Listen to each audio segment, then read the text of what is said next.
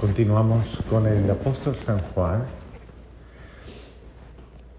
en la secuencia del libro del Apocalipsis y el mensaje a las siete iglesias. Hoy escuchamos el mensaje a dos nuevas iglesias, la de Sardes y la, la Odisea.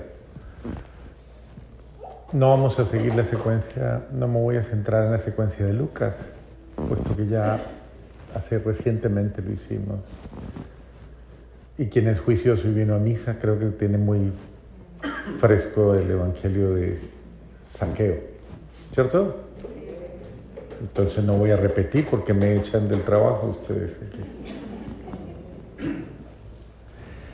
Entonces, básicamente, vamos a ver un poquito el énfasis que trae la revelación de San Juan. En este caso, el mensaje eh, está centrado. Todos los mensajes apuntan precisamente al crecimiento o a la madurez de la fe. Porque lo que está haciendo el Señor en el mensaje de las siete iglesias es precisamente eh, mostrando o dando aquellas, aquella formación, aquella instrucción o exhortación correspondiente a aquello que hay que corregir o aquello también es, es una voz de estímulo. ¿no? Entonces, eh, el apóstol San Juan nos transmite, por ejemplo, en este a la iglesia de Sardes.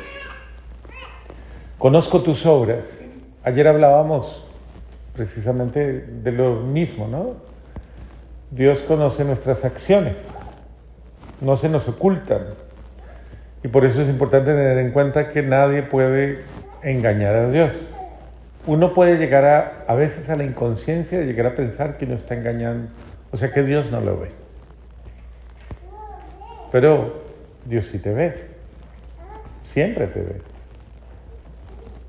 Eh, eso está como una historia muy vieja, muy vieja, muy antigua que contaban de un seminarista que, que estaba muy enamorado de una muchacha que siempre veía pasar. Suele pasar ese tipo de cosas muchas veces. Y entonces un día se voló el seminarista y, quería darle un beso a la muchacha. Entonces le dice eh, la muchacha, le dice el seminarista, vamos allá detrás, que no nos ve nadie. Y ella le dice, no, no, no, allá no. Y le dice, él, ¿y por qué no vamos atrás? Y dice ella, no, porque allá nos ve Dios.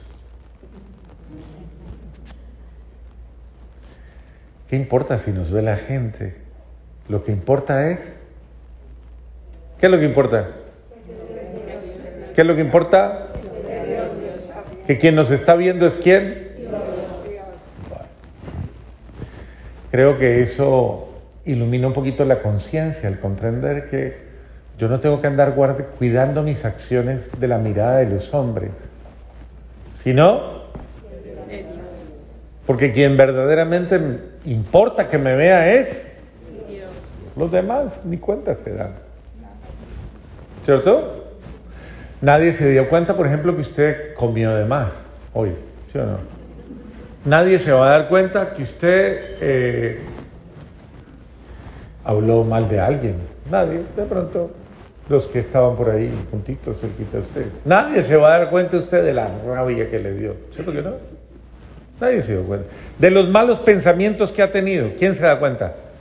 Mírele usted, ¿tiene cara de mal pensamiento? Voltee y mire, a ver, ¿tiene cara? No, no se le nota. O si no, lo disimula bien. Entonces, nadie se dará cuenta de los malos sentimientos que pueda tener. Pero Dios sí se da cuenta. Entonces, tenemos que dejar, ¿cómo se llama eso cuando uno aparenta ser algo que no es? ¿Cómo se llama eso? ¿Cómo se llama? Hipocresía. Ok. Entonces, ¿cómo se llama?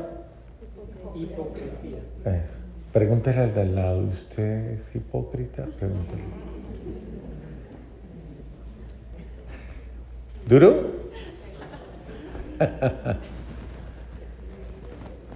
¿Qué es la hipocresía? ¿Qué es?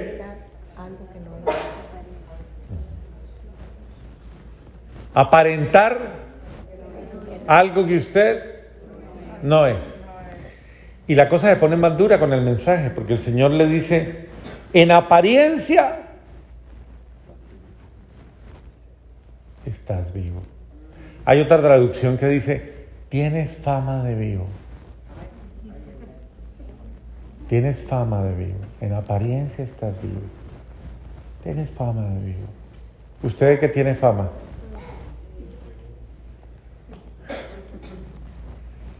Porque puede que usted, de hecho, a uno le gusta eso, ¿no? Como tener un buen nombre, tener una... ¿Usted qué piensa que la gente dice de usted? Bueno, muy poca gente le dice la verdad, ¿no?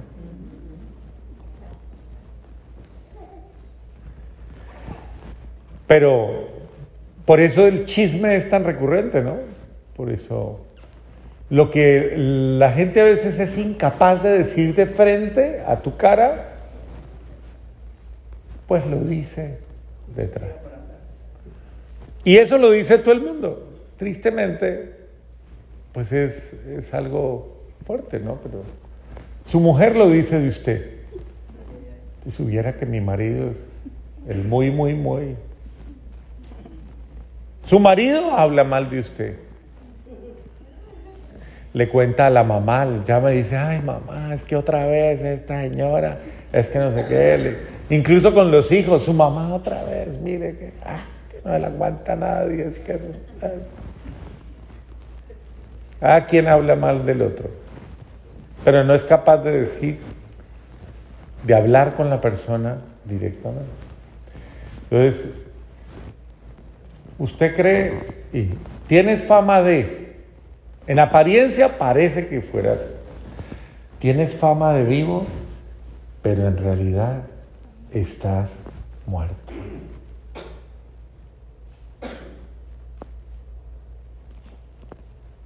¿Será que eso es mentira?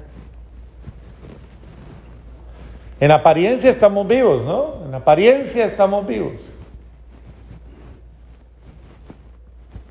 Y eso es real. En apariencia respira, ¿cierto?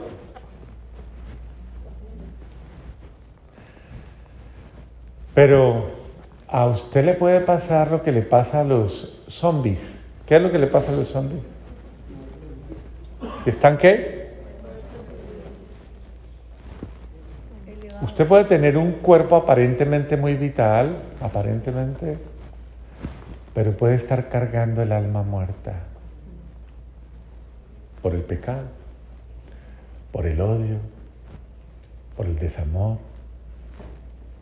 por soberbia, por orgullo, por, por las cadenas que tienen amarradas, por toda esa cosa que le está matando y que usted la lleva ahí, o sea, uno puede estar cargando un cadáver toda la vida, cargando. Y el pecado huele mal. Huele mal. A veces la gente le llama al mal olor del pecado, ¿sabe cómo le llaman? Mal genio. Eh, le llaman. ¿Cómo más le pueden llamar? impaciencia, ¿cómo más? Estrés, ¿cómo más? Bueno, sí. Mala cara, egoísmo, depresión, tristeza, amargura. Eso huele mal, huele mal. ¿Sí huele mal? ¿Usted a qué huele?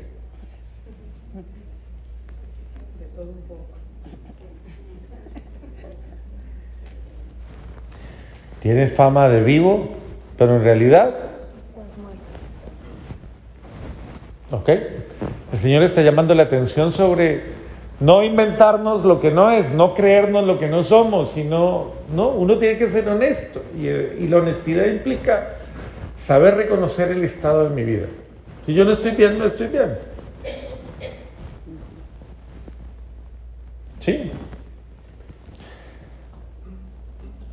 Ponte alerta. Así como dice el Papa, ¿no? Póngase pilas, así es que dice el Papa. Ponte alerta y reaviva lo que queda. Como quien dice, despiértese y, a ver, ¿cómo vuelvo a la vida yo? ¿Qué es lo único que me devuelve la vida? Sí, pero ¿cómo? Claro que Dios, pero ¿cómo? ¿Cuál es la fórmula para revivir? Sí, claro, el amor y el perdón.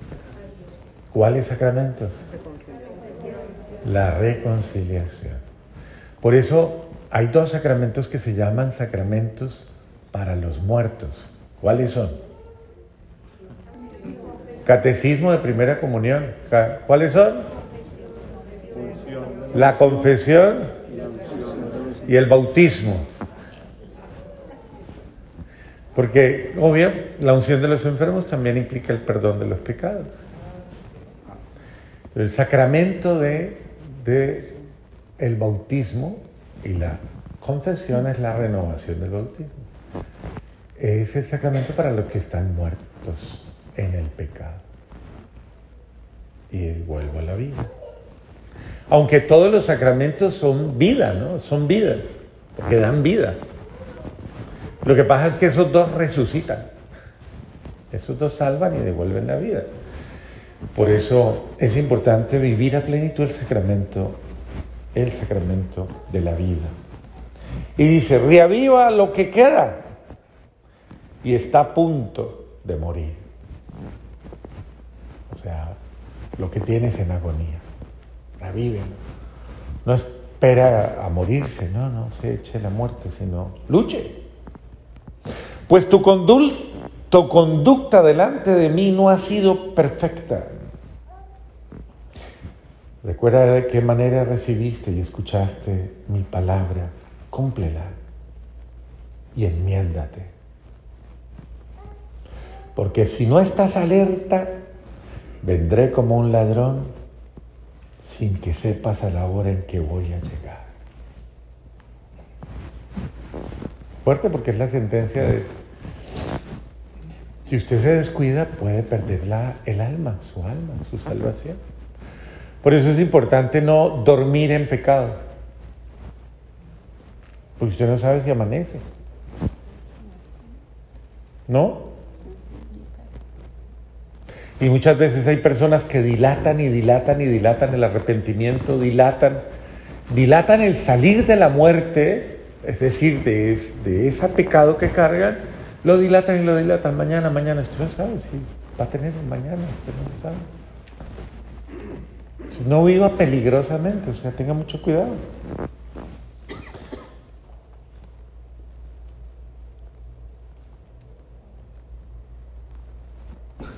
Muy bien. El que venza también se vestirá de blanco. No borraré jamás su nombre del libro de la vida y lo reconoceré ante mi Padre y sus ángeles.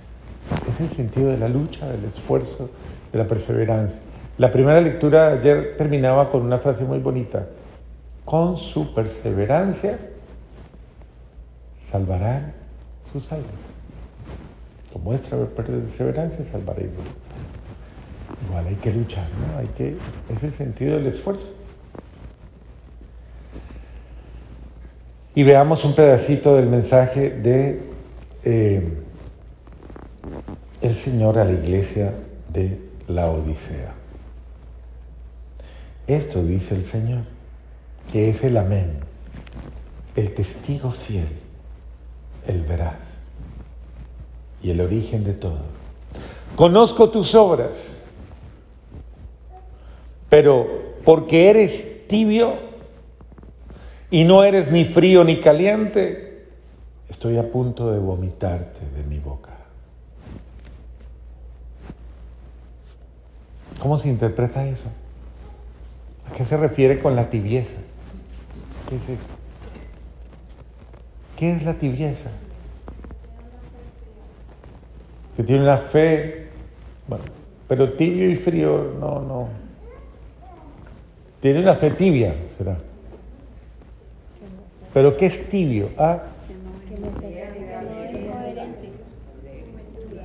ni es caliente, ni es frío. En mi país dicen ni es chicha. Ah, esa sí es la sabe. En el mío también. ¿En el suyo dicen lo mismo? ¿Usted de dónde es? Nicaragua. Nicaragua, y ahí hacen chicha. Oh. Ah, oh, Chicha de maíz. chicha de maíz. Ah, qué bueno.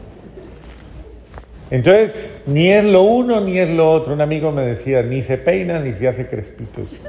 Eso es, ni lo uno ni lo otro. Ni.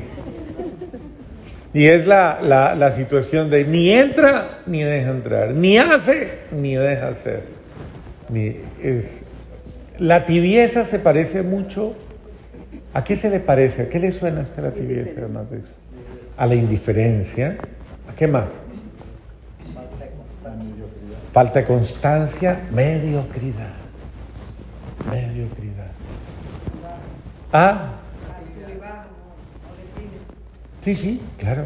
Es ambigüedad, ¿no? La ambigüedad. Y eso es feo, es una actitud fea. O sea, yo creo que a nadie le gusta eso. O sea, usted, a, a uno no le gusta caminar, como dicen, en esas aguas. Porque son situaciones y realidades en las cuales y se va convirtiendo en personas con las que usted no sabe a qué atenerse.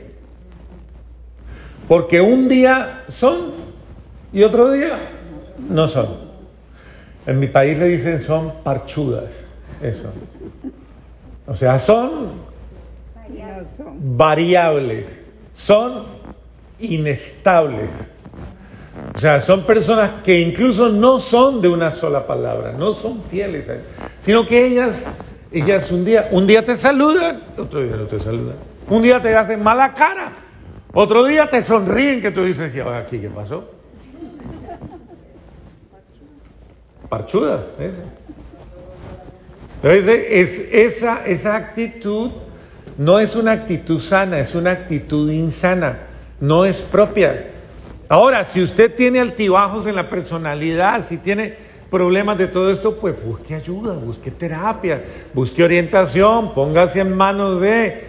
Pero, a ver, lo importante es que usted logre el equilibrio personal, usted debe ser una persona equilibrada y una persona de una sola palabra, no variable. Aprenda a ser estable en lo que usted busca, en lo que quiere en lo que necesita, porque si usted no es una persona así, usted genera inestabilidad para todo el mundo. Porque además todo el mundo comienza, ¿y ahora con qué va a salir? ¿Y qué dirá? Y, vamos a hablar, no, pero si uno no sabe, no sabe, porque es que esta persona, no, es que uno no sabe con qué va a salir. Y eso es feo, tan feo que hasta Dios le molesta. Le dice, porque si, si uno sabe que la persona es, dice, eres frío o eres caliente. Eso quiere decir, o tienes o estás, él lo dice de otra manera, o estás conmigo o estás contra mí. O sea, ¿está de acuerdo o no está de acuerdo? ¿Le parece o no le parece? Pero hay gente que también le sigue el juego a la conveniencia, ¿no? Porque no les gusta quedar mal. Y entonces no tienen criterio de vida. Una persona sin criterio es una persona que genera mucha confusión. Porque como no sabe tener eh, principios claros, como no sabe tener valores claros, prioridades claras, entonces esa persona oscila en la conveniencia. Pero eso es delicado también porque eso lleva a otros defectos muy graves que son esa variabilidad también puede llevar a, cuando ya se vuelve conveniente, eh, se puede volver un problema, un problema de personalidad muy grave. Porque la persona puede caer, según siguiendo su interés, va siguiendo actitudes exacto, en las cuales va mimetizando. ¿Saben qué es mimetizar? mimetizar. Sí, va, tiene que ver con el esconder, pero la, en la mimetización tiene que ver más con, con lo que hace el camaleón. ¿Qué hace el camaleón? Se camufla. Se camufla, según las circunstancias. Entonces reviste sus acciones de apariencia, y eso es peligroso. Porque ya es otra cosa, ya no solamente no es ni siquiera tibio o caliente, sino que es malintencionado. Entonces, el Señor nos pide que seamos de una sola palabra o de una sola actitud, que seamos transparentes, que quien, a ver, que quien, que quien se relacione con nosotros sepa qué atenerse. Por eso Él lo dice en algún otro pasaje, cuando digan sí es y cuando digan no es, pero deje de estar jugando, o sea. En otros contextos, ubíquese, aclárese, defínase. ¿Nunca le han dicho eso? ¿Sí? ¿Cuál tenía la frase de su papá que decía? Ajá, Aquí, allá, no claro. Nadie le sirve a dos señores. Dices que eres rico y que haces, que has acumulado riquezas y que ya no tienes necesidad de nada. Pero sabes que eres un, esta, esta lista es fuerte, desdichado, miserable, pobre, ciego y desnudo.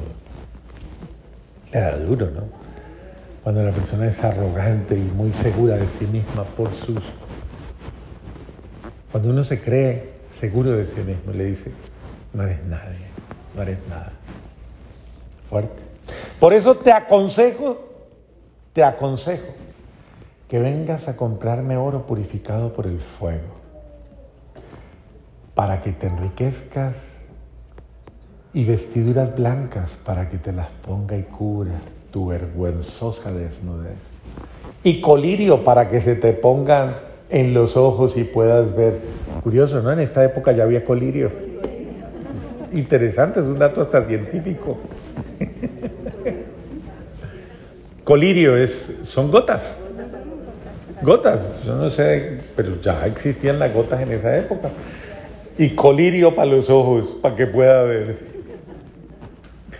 Porque cuántas veces uno como que no ve las cosas, ¿no? Y a uno le, está, y le están diciendo, y el Señor como quien dice, vea, le estoy diciendo, es que es ciego, es que es... Claro, uno muchas veces puede ser. Pero le dice de una manera, yo reprendo de todas maneras, no, no se vaya a poner mal, ¿no? Dice, yo reprendo y corrijo a los que amo. Como diciéndole, no se ponga bravo o brava porque le digo la verdad. Si yo le corrijo es porque, porque le amo. Y luego dice una palabra tan bonita, dice, reacciona pues y cambia, enmiéndate, corrige. Reacciona pues y corrige. Es una llamada de atención, reaccione. Hoy día ya eso no se hace. Mire que esto, hasta en la vida fraterna, en la vida comunitaria, en las comunidades religiosas, incluso yo fui criado, educado en esa experiencia también. Y, y, y en los grupos de jóvenes, desde muchachos, nosotros siempre hacíamos una dinámica que era una dinámica de sanación, sanación de heridas o de corrección. En la vida religiosa, eh, de corrección de, de vida fraterna.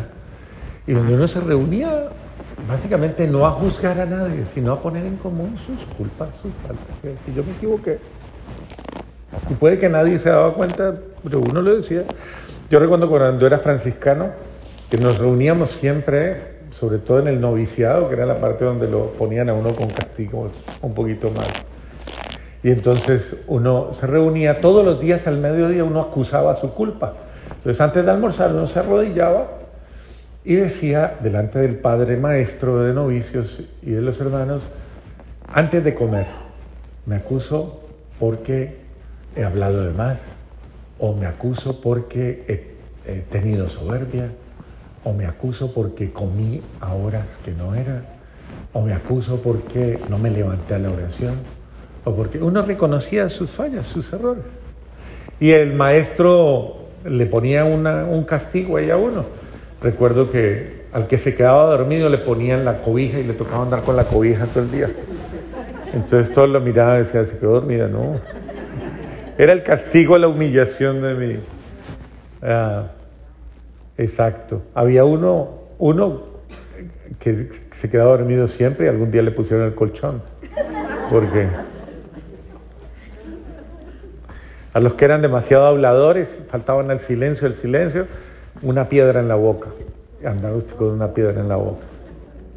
Y bueno, pero eran esas cositas de, que tienen mucho que ver con, con esa tradición antigua que había de sacrificios y de penitencia. Pero es importante entender que hay que recuperar un espacio en el que podamos evaluar cómo estamos funcionando y cómo vivimos. Y que de pronto en un momento determinado ustedes más bien se sienten y evalúen, sentar y evaluar y decir, venga, charlemos, ¿cómo estamos funcionando? Estamos teniendo buena comunicación, estamos haciendo actividades que nos ayudan a estar bien, estamos, ¿cómo funcionamos? Y eso hay que hacerlo sobre todo en grupos, en familias un poquito más grandes donde, donde todo es de todos, pero nada es de nadie. Y entonces no hay dolientes. Entonces nadie, nadie, como no hay dolientes, nadie asume responsabilidad. Y hay muchos momentos en los cuales hay que hacer ese alto y decir, venga, venga, venga, usted no venga. Usted va a sacar la basura, usted lava los platos, usted hace esto, usted plancha, usted lava, usted lo que sea. Pero todo el mundo se reparte para que todo el mundo tenga su... ¿Sí o no? ¿Eso lo hacen así en su casa o no? ¿Sí? ¿No? Entonces usted hace todo. Todo. Ya. Reciclaje. Bueno, pero es el sentido de, de la corrección fraterna, es el sentido de, de, de por qué nos amamos, pues nos ayudamos o nos corregimos. Y luego dice el Señor, mira que estoy aquí tocando a tu puerta. Si alguno escucha mi voz y me abre, entraré a su casa y cenaremos juntos. Ese es de los textos más hermosos que hay. ¿Ya se lo grabó? ¿Sabe qué texto es? Apocalipsis 3:19. No, 20. Se, se rasgó por uno, 3.20. Apocalipsis 3.20. Apúntenlo ahí porque es muy bello, es hermoso. Mira que estoy a la puerta y llamo porque el Señor es respetuoso. Si alguno escucha mi voz y me abre, si escuchas la voz de Dios y abres la puerta, dice, yo voy a entrar a ti. Voy a entrar a ti y voy a cenar contigo. Es el principio de la comunión. Pero es un principio bondadoso. Yo no tumbo la puerta del otro. Yo no, yo no usurpo, yo no, yo no. Es el respeto, ¿no? El respeto que nos enseña que siempre hay que tocar. ¿Puedo entrar? ¿Puedo compartir con usted? ¿Puedo hablar? ¿Puedo expresarle algo que siento? ¿Puedo? Es tocar a la puerta. Es la delicadeza. Y, y, en la vida es un detalle bonito, ¿no? Que usted le pueda decir a la otra persona, me gustaría hablar contigo, puedo compartir contigo, puedo hablar algo, puedo. No suponga, no suponga, no juzgue, no sojuzgue, no se imagine, no se haga ideas. No, eso no hace bien. Sea respetuoso, respetuosa y entre de la manera más delicada. Dios entra de la manera más delicada del corazón para sentarse primero a compartir con usted. Eso es lo importante. Cuando uno se sienta a compartir con el otro, inmediatamente escucha, escucha, si alguno escucha la voz, escucha mi voz y me abre y me deja entrar, yo entraré y, y compartiré con él. Y compartimos lo que somos, lo que vivimos y lo que hacemos. Dios sabe reconocer quién tiene corazón humilde, es lo último que les digo. El que tenga oídos, que oiga. Y al que venza lo voy a sentar conmigo en mi trono. Lo mismo que cuando yo vencí me senté con mi padre en su trono. Eh, recuerde el texto entonces de Saqueo, ahora sí, que Dios supo escuchar su voz en medio de todo, supo mirar su corazón y vio que en medio de toda la multitud, ese hombre tenía un corazón dispuesto para él entrar a su casa, para estar con él y para compartir que Dios también nos encuentre completamente dispuestos para estar con Él.